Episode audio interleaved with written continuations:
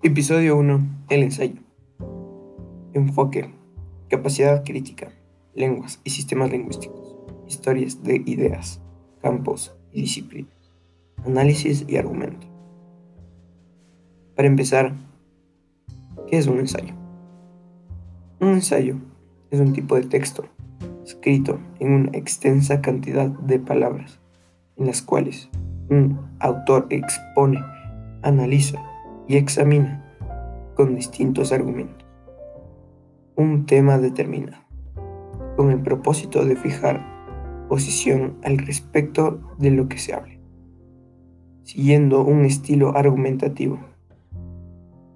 En este sentido, el ensayo se caracteriza por ser una propuesta de análisis y valoración que se estructura de manera clásica con introducción, desarrollo y conclusión. Por otra parte, existen muchos tipos de ensayo.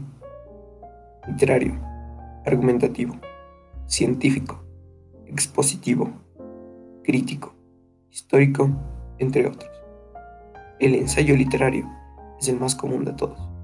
Cuando se habla de un ensayo literario, se refiere a textos argumentativos que por el estilo se podría considerar como algo artístico. Los ensayos literarios suelen abordar temas subjetivos.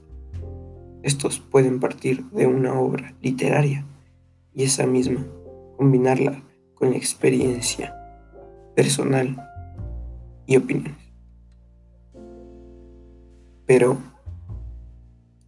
¿cuáles son las características en general del ensayo. Las características de un ensayo son que se pueden elegir los temas a libertad, al igual que su enfoque y el estilo. Estos son expositivos debido a que es indispensable una explicación a los argumentos implementados. Son argumentativos en el sentido de razones que evidencian la hipótesis. Son reflexivos en aportar elementos argumentativos a la reflexión del tema que se decida tomar. Tiene como propósito la determinación de un punto de vista particular. Pero, por otra parte, ¿Cómo se puede hacer un buen ensayo? Existen cuatro claves para hacer un buen ensayo. Número uno, un tono apropiado, es decir, que no hay que perder de vista que es un trabajo académico de suma importancia, por lo tanto, debe de ser un tono formal, evitando lo máximo de humor, lenguaje coloquial y el sarcasmo. Número 2.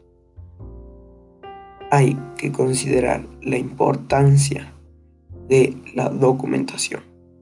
Todas las ideas deben estar respaldadas de la documentación, lo que puede ser un libro, páginas web, entre otros. Debe de estar con sus citas y utilizar comillas, un pie de página para nombrar la fuente de la que forma cita. Número 3 Organizar el ensayo por partes. Un ensayo consta de tres partes muy importantes, que son introducción, cuerpo y conclusión. La introducción indica al lector el propósito de la investigación, el tema y organización. El cuerpo es el desarrollo de los puntos que se señalaron durante la introducción. En la conclusión, se deben repasar las ideas que se presentaron en las dos partes anteriores y dar una visión personal del autor sobre el tema que se ha expuesto. Número 4. Releer y corregir. Los posibles errores pueden hacer que la nota baje y hay que tomar en cuenta que los errores pueden ser de ortografía, gramática o tipográficos. Por otra parte, hay que tomar en cuenta la capacidad crítica, lenguas y sistemas lingüísticos, historias de ideas, campos y disciplinas, análisis y argumento.